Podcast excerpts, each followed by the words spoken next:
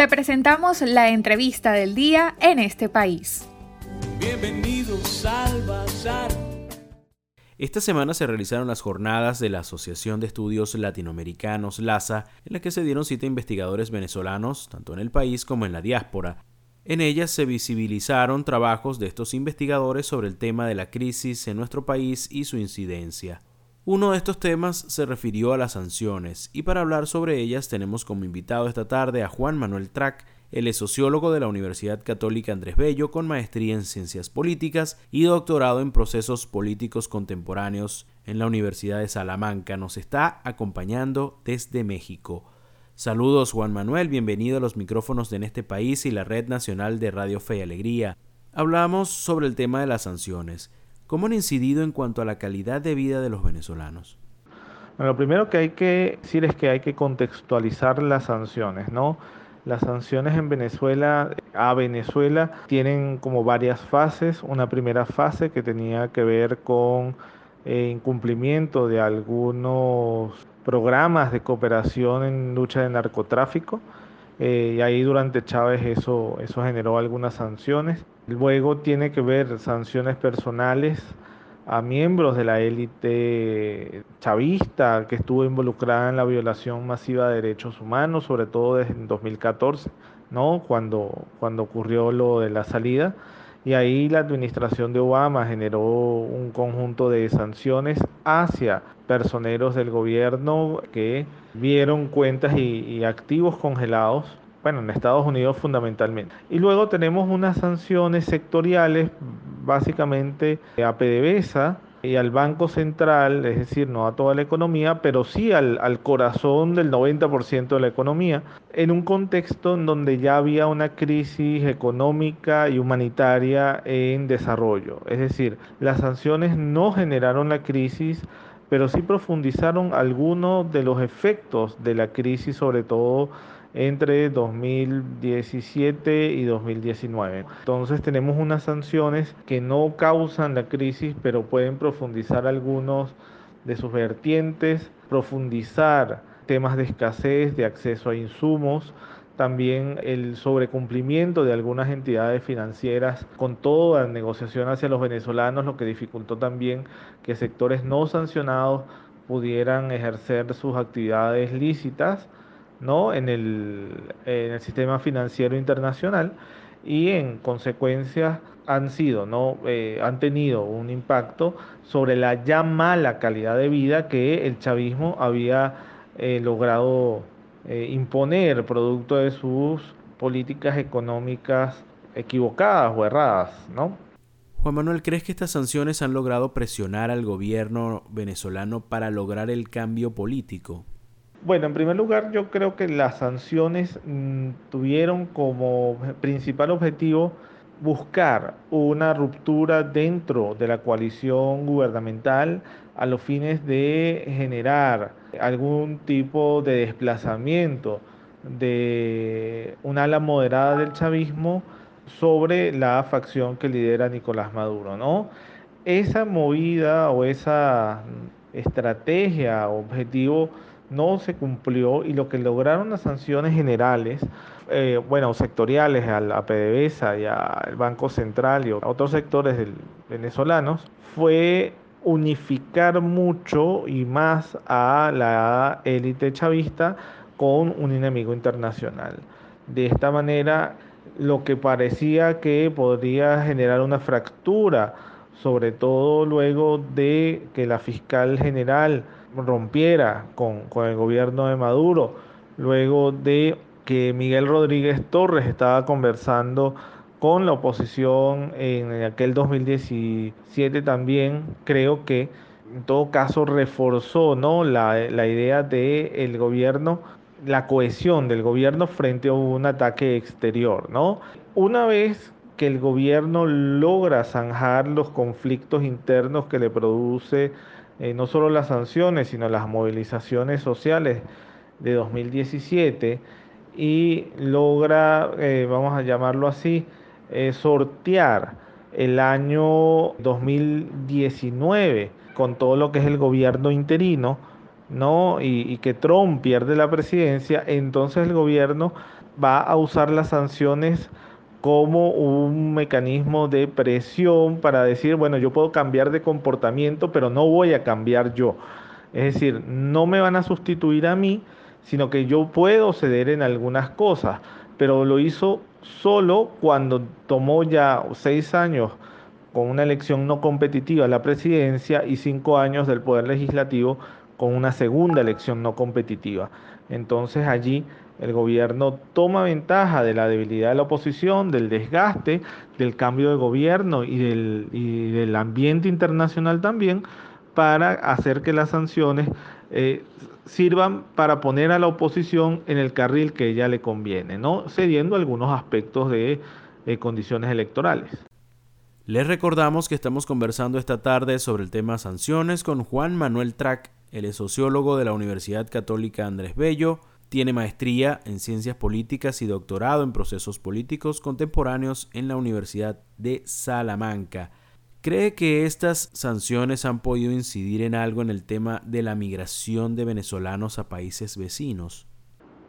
Mira, en el 2016, cuando yo todavía estaba trabajando en la Universidad Católica, hicimos junto con la Universidad de Vanderbilt una, la última ronda del barómetro de las Américas de lo que es el Latin American Public Opinion Project. Y publicamos un libro que se llamó Crisis y Democracia en Venezuela.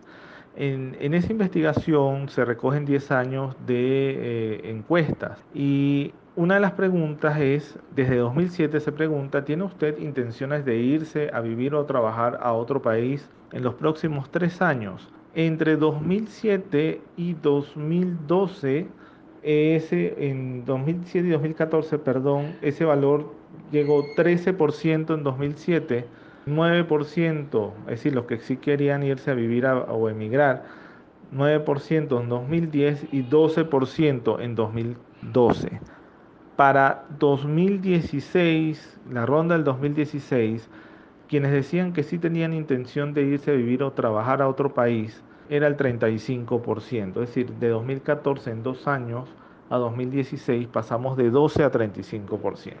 Con estos datos lo que te quiero resaltar es que ya la crisis venía y que el efecto de la crisis sobre los sectores venezolanos, sobre toda la población, era muy fuerte, lo que impulsaba a un deseo de emigrar que luego de que las protestas de 2017 fracasaron, se potenció muchísimo más, ¿no? En el grupo para 2016-2017, fíjate, 47% de los jóvenes decía que quería emigrar, 30 y, cuando digo jóvenes es de 18 a 29, y del grupo de 30 a 39, 39% dice que sí quería o tenía intención de emigrar, y el grupo de 40 a 49 en ese año decía 30% que quería emigrar. Es decir, son valores muy altos de migración, casi 50% de la población joven venezolana quería emigrar. Y esto lo que nos muestra ¿no? es que hay una crisis que es previa, un deseo de migración que es previo a las sanciones y que en todo caso las sanciones simplemente fueron un factor más, pero de algo que ya venía acumulándose. Probablemente el factor más importante haya sido la imposibilidad de la Asamblea Nacional electa en 2015 de poder cumplir con la promesa de un cambio político y la dura represión que dio el gobierno para que eso no ocurriera, sobre todo en 2017.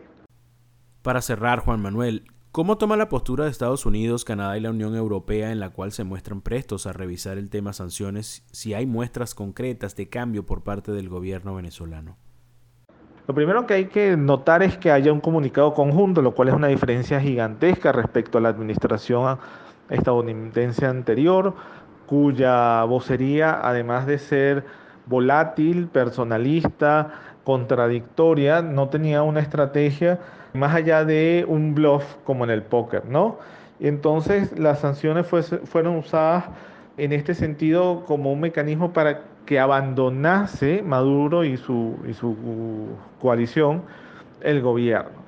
Eh, la, situación hoy es diferente, producto de los cambios que han habido en el, Ejecutivo norteamericano, y entonces ahora las sanciones parecen ser un mecanismo de apalancamiento, no para cambiar el gobierno en lo inmediato, sino para cambiar el comportamiento del gobierno, pero también para cambiar el comportamiento de la oposición, es decir, ese comunicado lo que está diciéndole a la oposición que se sustentó en la posición de Trump para decir que todas las opciones estaban en la mesa y prometieron que eh, había una amenaza creíble. Una vez que eso no se cumplió, esa oposición queda en el aire y este comunicado no solo busca que el gobierno cambie de comportamiento, sino que la oposición cambie de comportamiento y no tanto buscar un cambio del gobierno. Entonces yo creo que la postura es para ambos bandos, tratar de, de generar un espacio de confluencia alrededor de unas elecciones que pueden ser unas elecciones